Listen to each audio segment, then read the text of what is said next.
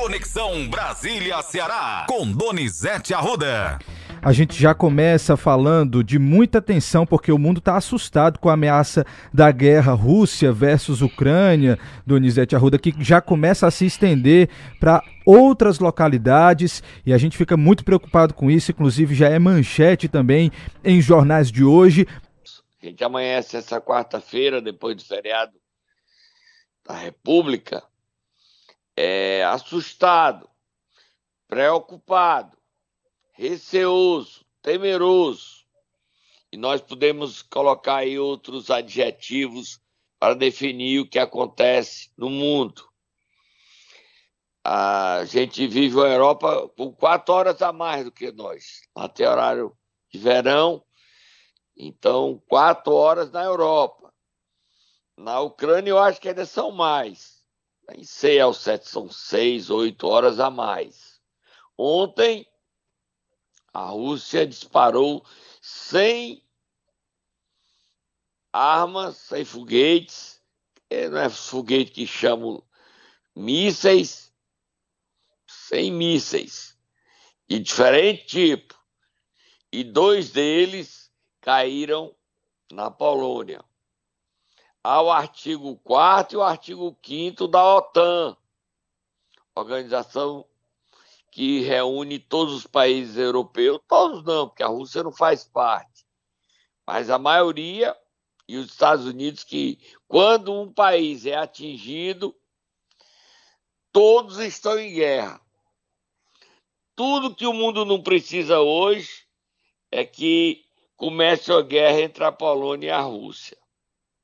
A Rússia está negando que os mísseis sejam dela, mas a Polônia confirma que os mísseis são russos, poderiam até ter sido usados pela Ucrânia. E ontem no G20, o Biden não foi, mas mandou seu ministro do exterior.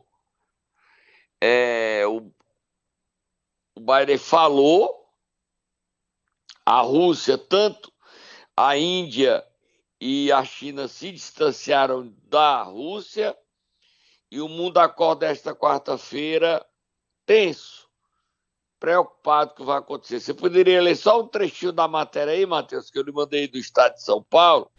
Sim, diz o seguinte: Polônia diz que foi alvo de míssil russo. Moscou nega participação. Biden considera improvável que Rússia tenha feito disparo que matou duas pessoas em uma cidade polone polonesa que fica a 24 quilômetros da Ucrânia. Donizete Arruda. Olha, o presidente polonês Andrzej Duda vai falar hoje e o mundo todinho está voltado para isso. Se a OTAN, que vai se reunir agora de manhã, já já, porque já estamos lá na, na Polônia, 12 horas, então resolver entrar numa guerra, a nossa economia vai para o espaço. Então a nossa, do mundo todo, tá? Vamos ficar atentos. A gente só está falando desse assunto pela segurança do mundo. Porque se a guerra se expandir, já dura nove meses a guerra da Rússia com a Ucrânia. E se a OTAN entrar, a Organização do Tratados do Atlântico, entrar, aí, amigo, é de fato a Terceira Guerra Mundial. Vira a página, Mateus, e muitas orações para que tudo termine bem nessa crise entre a Rússia e a Polônia. Sem dúvidas, viu, Donizete? Inclusive, esse assunto foi um dos mais comentados ontem no Twitter. Ficou bastante tempo no top ali dos comentados, dos assuntos mais comentados, justamente nesse, nesse quesito aí que você está falando, numa possível terceira guerra mundial. Mas vamos mudar de assunto, tem muito papo para a gente bater hoje aqui. Inclusive, o presidente eleito Luiz Inácio Lula da Silva, que já está no Egito para participar da COP27, ele vai fazer um discurso hoje, não é isso? É, ele faz um discurso hoje e o presidente foi para o Egito gerando polêmica. Ele viajou no jatinho do amigo José Seriepe Júnior, o Júnior da Qualicorp. Ele foi preso, Júnior, é bilionário. O jatinho que ele, ele foi junto, emprestou a Lula, é um Gulfstream, é, se fosse pagar, o Lula pagaria 15 mil dólares a hora. Então a viagem leva 10 horas, só de seria 150 mil dólares só para ir, mais 150 mil dólares para voltar. Tá 300 mil dólares, mais os dois dias parados lá, 24. Era impagável a conta. Daria aí 24, 48, mais 14, 60 mil dólares. 60 horas, vezes 15, vezes 5, 30, estava quase um milhão de dólares. 15 milhões de reais uma viagem dessa para o Egito ficar parado dois dias. O PT disse que não tinha dinheiro para pagar. Realmente é muito caro, né, Matheus? Agora, o que o presidente Lula eleito, presidente eleito Lula precisa compreender é que ele não precisa trazer de volta os velhos conflitos morais que o país rejeitou no PT. Os velhos ficam lá atrás. Já tem os novos. Hoje ele fala na COP 27 e ao falar presidente quer colocar o Brasil no centro do debate. Mas o desafio é grande. Há críticas no país dessa viagem, mesmo entre os aliados do presidente, e era desnecessário o presidente ter criado, antes de sua posse, essa crise de um, um empresário foi preso, fez delação, que devolveu 200 milhões de reais. O vice-presidente eleito, Geraldo Alckmin, disse que foi informado que o Júnior da Qualicorp, que agora é Júnior, do, é, o GQ Saúde, ele vendeu a Qualicorp, foi junto. Foram 12 pessoas no jatinho da Gulfstream dele. Mas é difícil você criar velhos problemas trazê-los de volta. Foi um dos assuntos mais comentados desde que o presidente decidiu viajar para o Egito, né, Matheus? Pois é, problemão aí ele arrumou por conta disso, né? E foi criticado pelo ministro do Meio Ambiente brasileiro na COP, lá no Egito. Nós temos ele aí, Matheus? Sim, nós temos o, o, ministro falando, mas na realidade a gente separou aqui um trecho do balanço que ele fez desses quatro anos de governo Bolsonaro, o ministro Joaquim Leite. Vamos ouvir isso na COP, viu, viu Donizete, já que a gente está falando nesse assunto. Vamos lá ouvir? Vamos ouvir. O Brasil ainda tem enormes desafios ambientais a superar, assim como a maioria dos 194 países do Acordo do Clima. O desmatamento ilegal na Amazônia, 100 milhões de brasileiros sem acesso a esgoto, 35 milhões sem acesso à água e ainda 2.600 lixões a céu aberto. Desde 2019, trabalhamos junto com o setor privado para encontrar soluções climáticas e ambientais lucrativas para as empresas, para as pessoas e para a natureza, invertendo a lógica dos governos anteriores que só agiam para reduzir, multar e culpar. Este governo traz políticas para incentivar, inovar e empreender criando assim marcos legais para uma robusta economia verde com geração de emprego e renda aos brasileiros.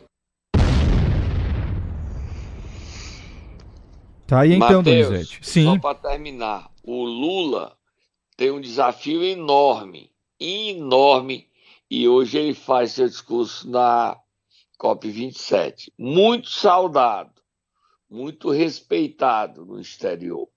Então ele só precisa compreender que esses problemas morais que geraram crise para o PT, e ele já tem inimigo nas ruas, porque é bom que se diga que esse, nesse dia 15 os bolsonaristas fizeram protestos contra a eleição dele, os maiores foram em Brasília e em São Paulo, mas teve protesto ainda no Rio de Janeiro. Esses problemas precisam de solução. Brasília também foi um dos maiores protestos, tá? Só que Brasília choveu e acabou o evento. E a gente teve também um teve protesto aqui, viu, Donizete? Aqui em Fortaleza. Ah, ah, teve aqui em Fortaleza, no, na Praça Portugal? Não, na décima região militar. Na décima região militar, em frente à décima região militar. ali, ali no na centro Avenida da cidade. 13 de Maio, né? Não, não é na 13 de Maio, não. É ali próximo ao Mercado Central, é... em frente à Igreja ah, da Sé. For, ah, eu sei lá.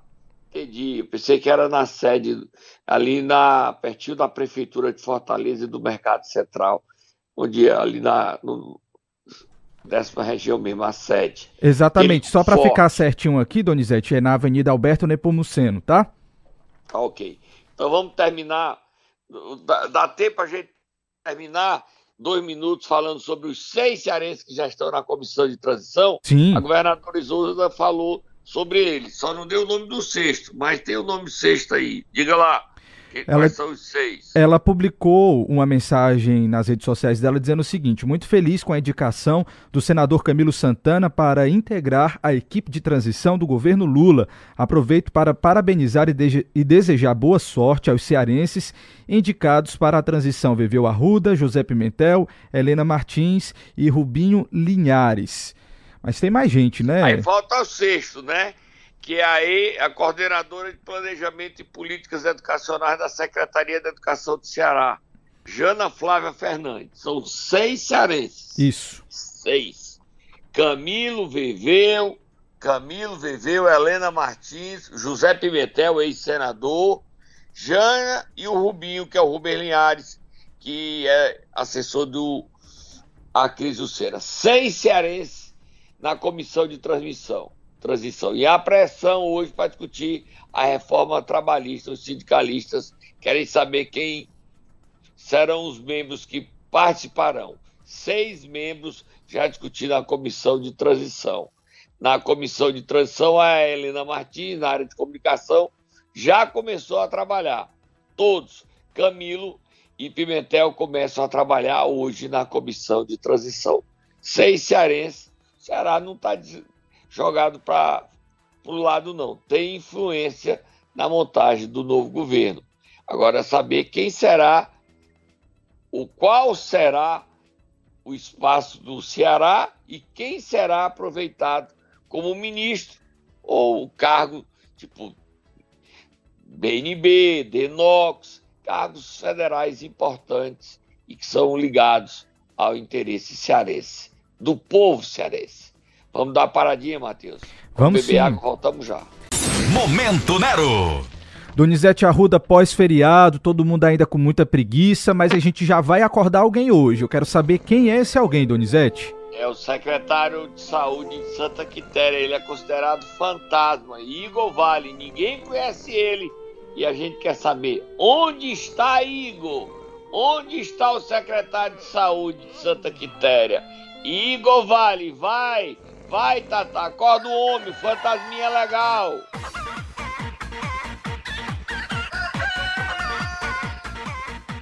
Tá bom, Tata, tá bom, tá bom. Olha, só dizer o seguinte: a gente considera todo fantasma legal, né, Matheus? Sim, com certeza. Nós não temos nada, é o seguinte: ele não é o culpado de ser fantasma, ninguém conhece. Ele poderia ser acusado de um crime, e aí o Ministério Público é quem vai investigar para saber.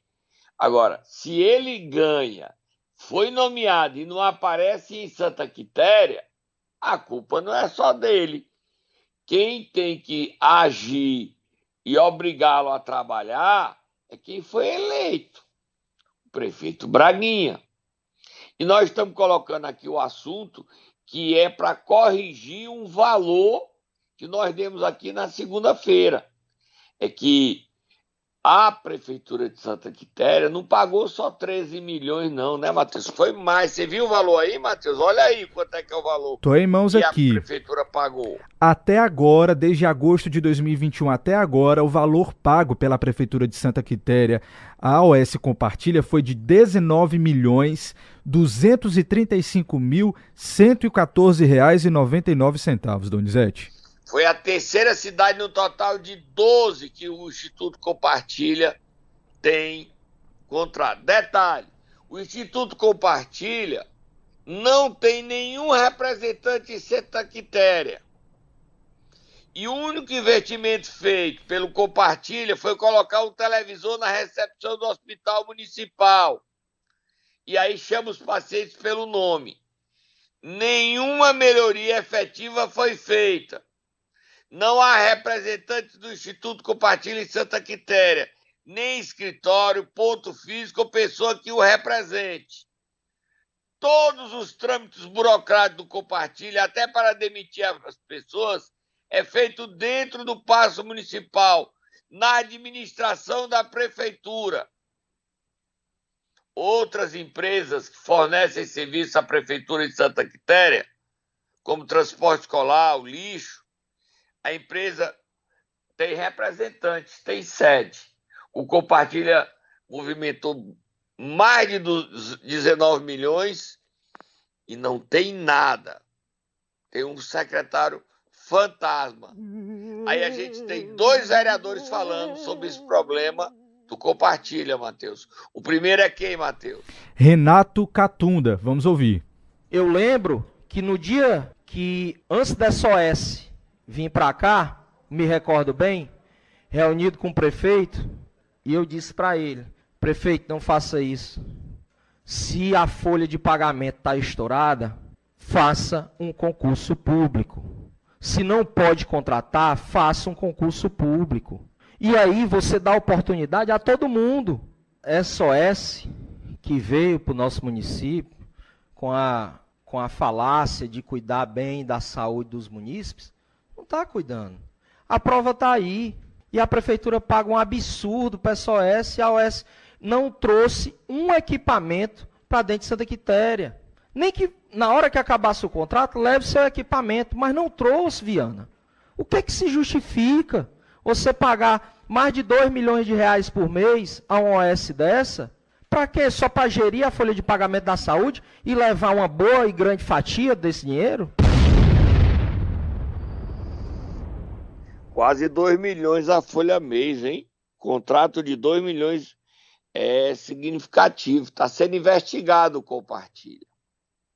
Agora tem outros, outras OS, como a IDAB, lá em Juazeiro do Norte, que continua lá, quietinha. Ninguém diz nada, fala nada, tá lá. Nós estamos em final de novembro, dezembro, ou seja, um ano todo se passou e a IDAB continuou como a compartilha, tá aí em Santa Quitéria. Ninguém sabe, até eu peço ajuda às outras cidades, 12 municípios, faturando 100 milhões esse ano já, 104 milhões. O negócio bom, bom. Mas tem outro vereador, é vereadora, né? Exatamente, vereadora Gessiane Cordeiro. Vamos ouvir ela? Vamos. Sobre o instituto que se encontra em atraso com o salário dos profissionais e não tem ainda uma previsão de pagamento, porque muitos relatam que esse instituto vai sair. Outros ficam naquela inquietação se ele vai permanecer. Que nos dê essa resposta de como é que está a atual situação do Instituto no nosso município. Várias demissões ocorreram e continua ainda o mesmo atraso. A gente vem vendo várias reclamações. As pessoas realmente, quando o hospital é de urgência e emergência, passar mais de duas horas para um atendimento realmente é preocupante. O raio-x, como bem aqui relatou nosso colega Renato, ainda encontra-se quebrado, que o único local que se faz raio-x particular é a Núbia, e hoje ainda encontra-se sem realizar o pagamento à empresa dela. E aqui fica pessoas sem ter condições de fazer um raio-x, tendo que ir para Sobral, ou tendo que ir para sua residência, ou tendo que pagar particular. Pessoas que não têm condições.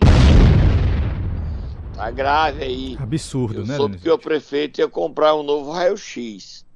Agora o prefeito Braguinha precisa virar público, o espaço está aberto, para ele explicar por que é que ele protege tanto, compartilha diante de tantos problemas.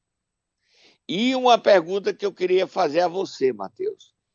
Quem é o dono do compartilha? Você sabe? Não. Isso eu não sei. Nem eu. Olha que eu já tentei descobrir, já procurei, já me informei, já já fiz pergunta, tentei, tentei, tentei, tentei. E eu não sei. E o compartilho nem procurou a gente, a gente tentou, tá espaço aberto e a gente não sabe. Agora o Ministério Público precisa apertar o cerco em cima desse instituto para saber quem é o dono. E resolver essas questões, porque a saúde de Santa Quitéria não é só de Santa Quitéria, não, é onde ele está. Ele está em Hidrolândia, ele está em Croatá. Então, esses municípios todos onde eles, onde eles se encontram, essa cidade todas, precisam é, precisam de apoio, precisam de, tomar uma, de informações. tomar um posicionamento, né, Ipu, né, Donizete? Paracuru, Meruoca, Senador Pompeu, Ibiapina, Aratuba, Alcântara, Tijoca. Essas cidades precisam de respostas. Girapaz, solta Moab, Moab, Moab, Moab, bateu, Moab, Moab.